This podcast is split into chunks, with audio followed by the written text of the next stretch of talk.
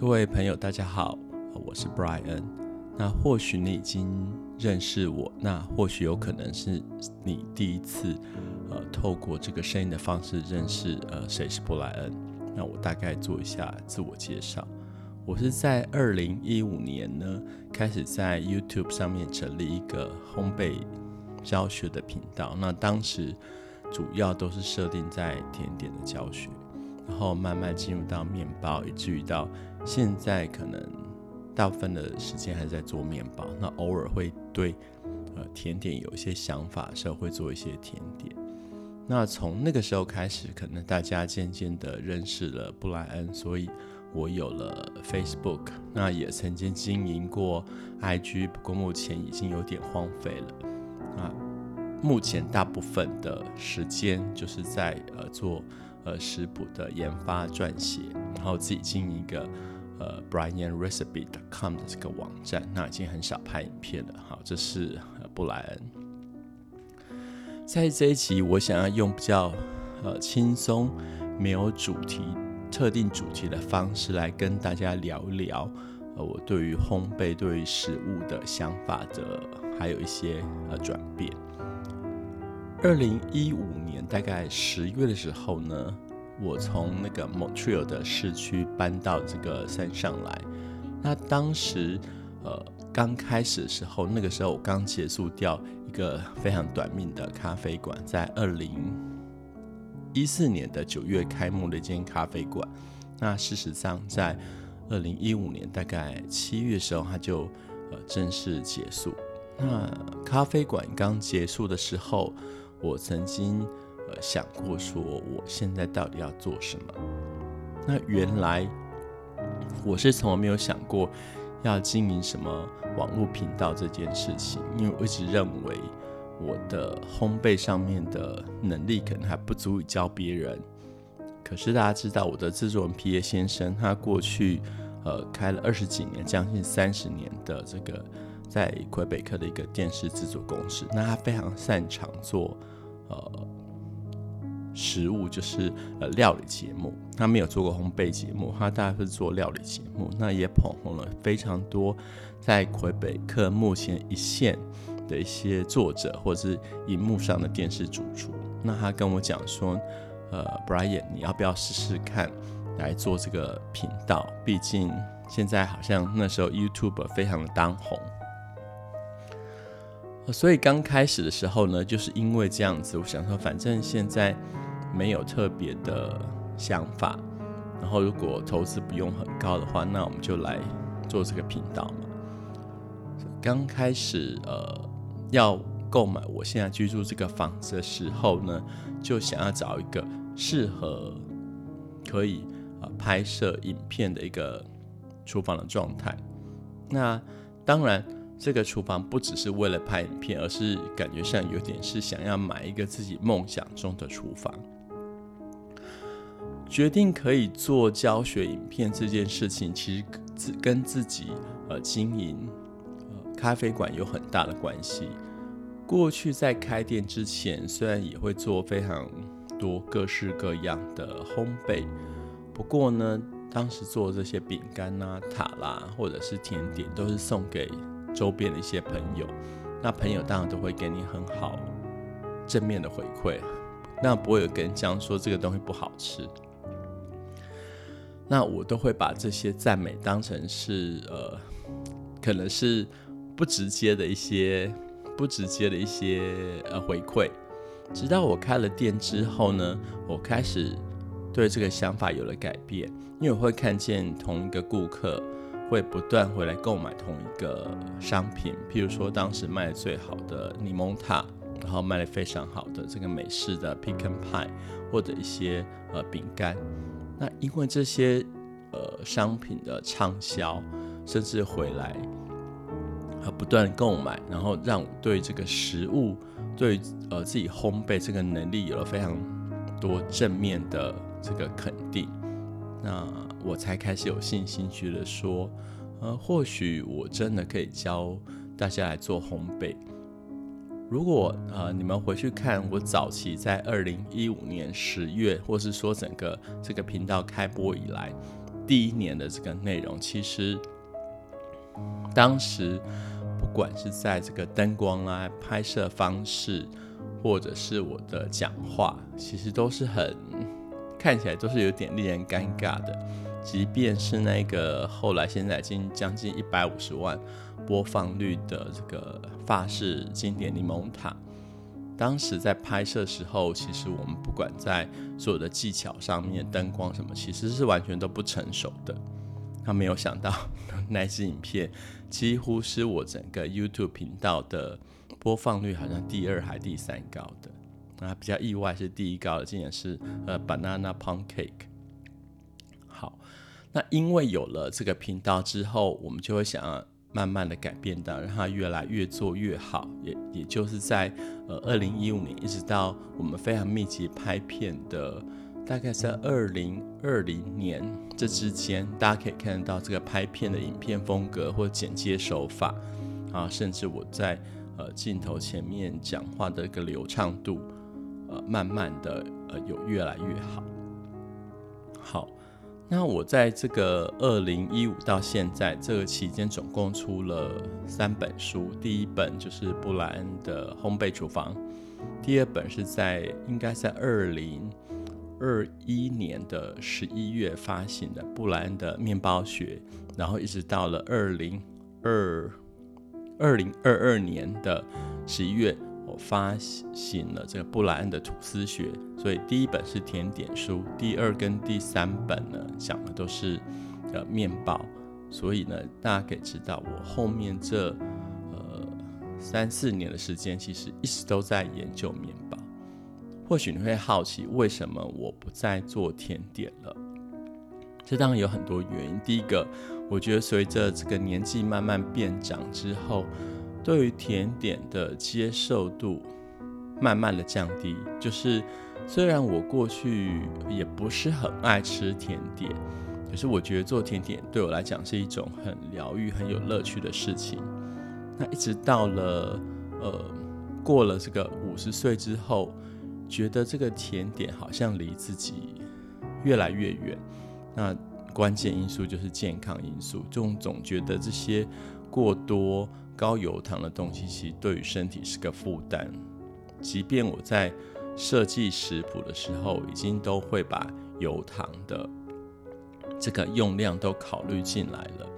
可是有时候甜点为了达到该有的质地、该有的口感，那这个油糖是省不掉的。啊，因为这些因素，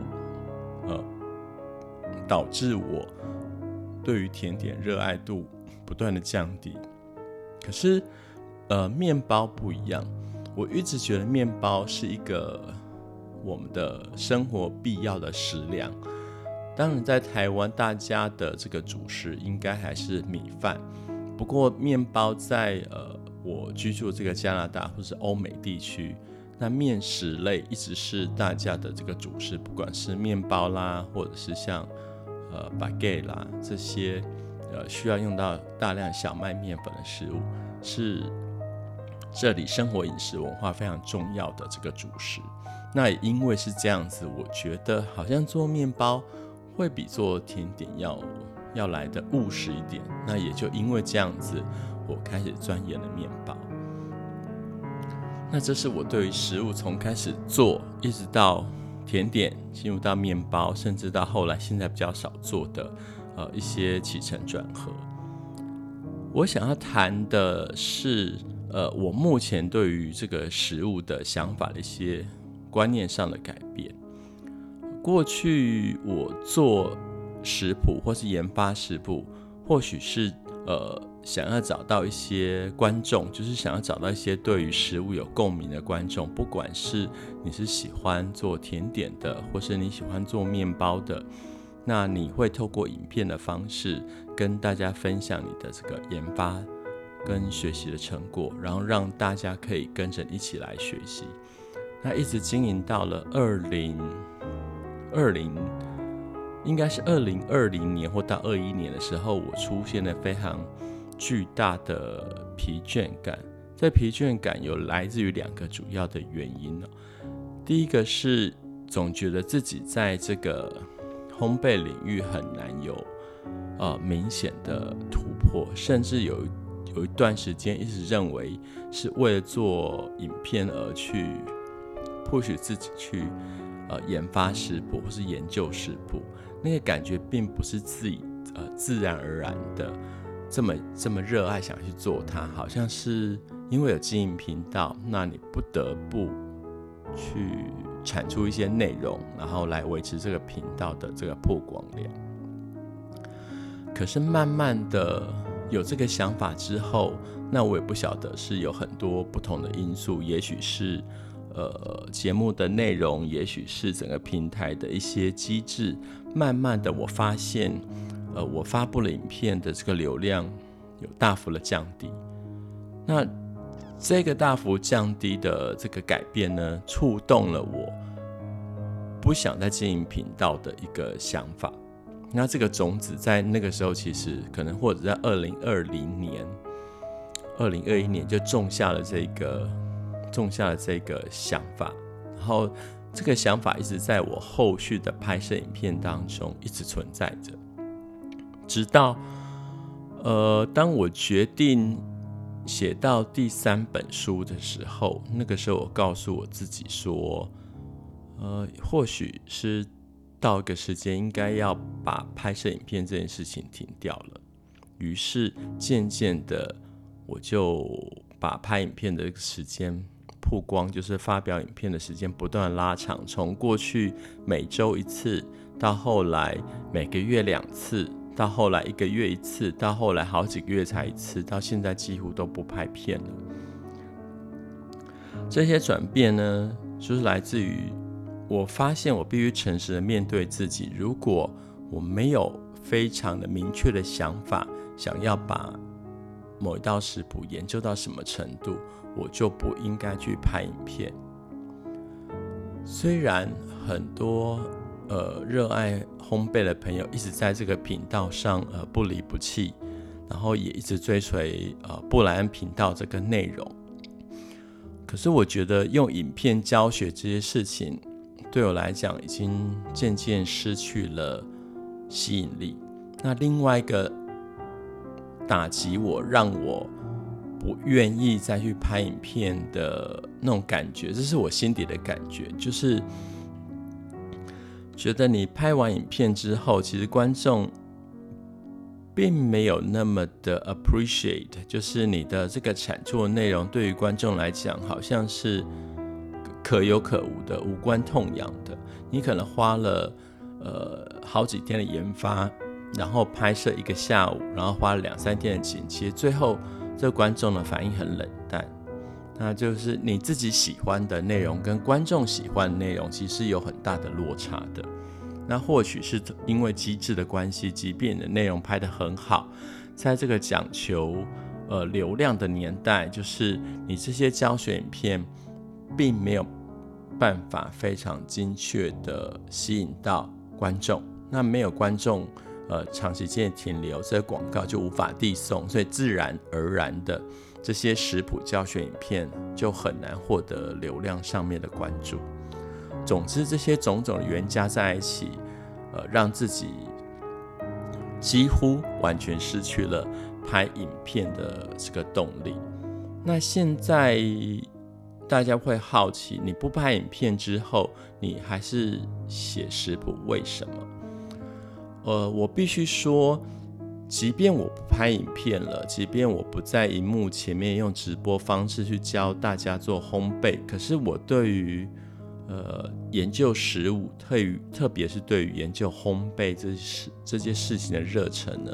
从来没有改变过。那写作对我对我来讲，并不是一个很大的挑战，它有点像是我把研发过程。用这个文字的方式把它记录下来，所以呢，当我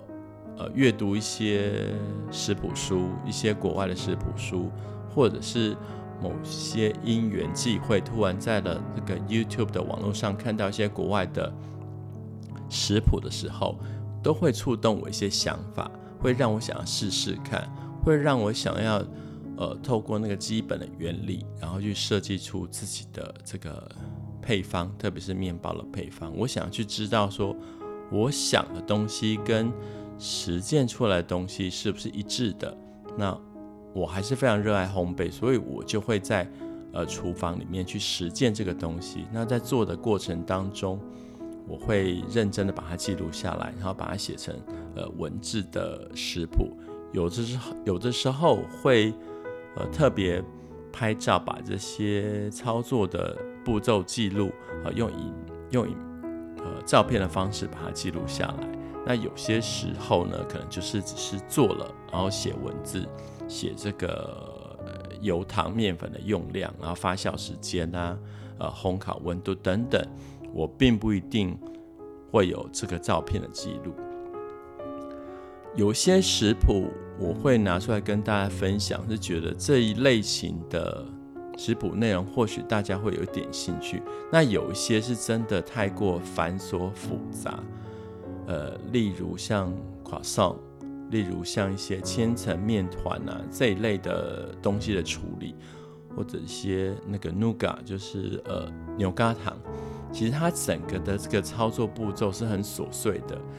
如果你不是透过影片方式，你要用文字来描述到精准到位，其实非常的困难。那这些食谱我有做，那可是当时因为我几乎都没有拍步骤图，因为已经没有在呃准备出版书的这个打算了，所以我并不会刻意的去拍步骤图，只是把。自己在操作过程当中的一些经验值写下来，然后把它记录成文字，然后最后成品，呃，帮他拍一张美美的这个呃照片，那这道食谱就算结束了。呃，其实整理文字食谱要写到巨细靡遗，让呃会懂得烘焙的人或略懂烘焙的人要做出来，并不是一件容易的事。特别是大家对于这个阅读的能力或兴趣慢慢的降低之后，更是这个样子。所以在当时在决定要做这个声音的频道时候呢，我的朋友 Annie 他就告诉我一个想法，他认为说，如果大家不愿意阅读了，你为什么不要用声音的方式来教大家做一道食谱呢？诶，我觉得这想法蛮有趣的。如果我没有办法，或是我觉得有一些文字形容真的太累赘，写书写这个方式并不是很经济实惠的话呢，那用讲的方式或许是可以的。所以呢，以后大家可能会有机会在这个声音的频道，这个布莱恩的餐桌的这个声音频道上面，听到我用口述的方式来教大家做。呃，一道烘焙，不管是甜点或是面包，这是以后可能会在这个频道里面一些内容的方向。好，另外我再回到一个，我后来很少拍片，还有另外一个理由是，呃，我真的不想让我的制作人皮耶先生太太累。大家知道，其实拍影片并不是一件轻松的事情，特别是。呃，我们两个对于食物或者画面呈现出来的这个要求是比较高的，所以拍摄不管从事前的准备，然后把一些平常不放在厨房的灯光、摄影机全部架好，然后到了拍摄的过程当中，必须要有很多的那个就是停顿点，然后去调整镜头，然后呃，制作人必须站在这个。椅子上面，站在一些那个楼梯上面、阶梯上面，去用比较高的角度来俯拍某个画面啊，等等。然后整个拍完一天非常辛苦的，拍完一天很累之后，还要去收拾这些东西，其实并不是一件容易的事情。那当我看着从二零一五年到二零后来呃二零二零二零二一年。我发现，呃，这个制作人皮耶先生非常容易疲倦，就是你可以从他的肢体语言或者是呃脸上看见疲倦的时候，我更觉得花这么大的心力，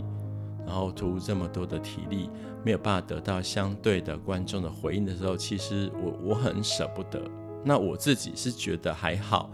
我可能我觉得我自己还年轻，就是收拾这些东西对我来讲并不这么困难，可是。那个心理上的不好受，就是观众观众的回馈冷淡，然后又看着制作人为了这个频道节目付出非常多的体力，我觉得这件事情给了我很大的影响，让我决定我不想再花这样的时间去做它了。其实这是频道后来几乎不会再产出影片的主要的原因。那现在从这个时候开始，现在是二零二三年的十月底。想要改变一种方式，我利用声音的方式，想要来跟大家聊聊食物，不管是聊食谱，呃，聊呃我对于食物的一些想法，或者是在未来有机会可以找到呃对食物有兴趣的粉丝或者是来宾，我的朋友来到这个节目来做访谈的方式来聊食物，都是未来呃这个频道在这个声音的频道大家可以听到的。那我们这一期的 Podcast 就到这里，我们下个单元见，拜拜。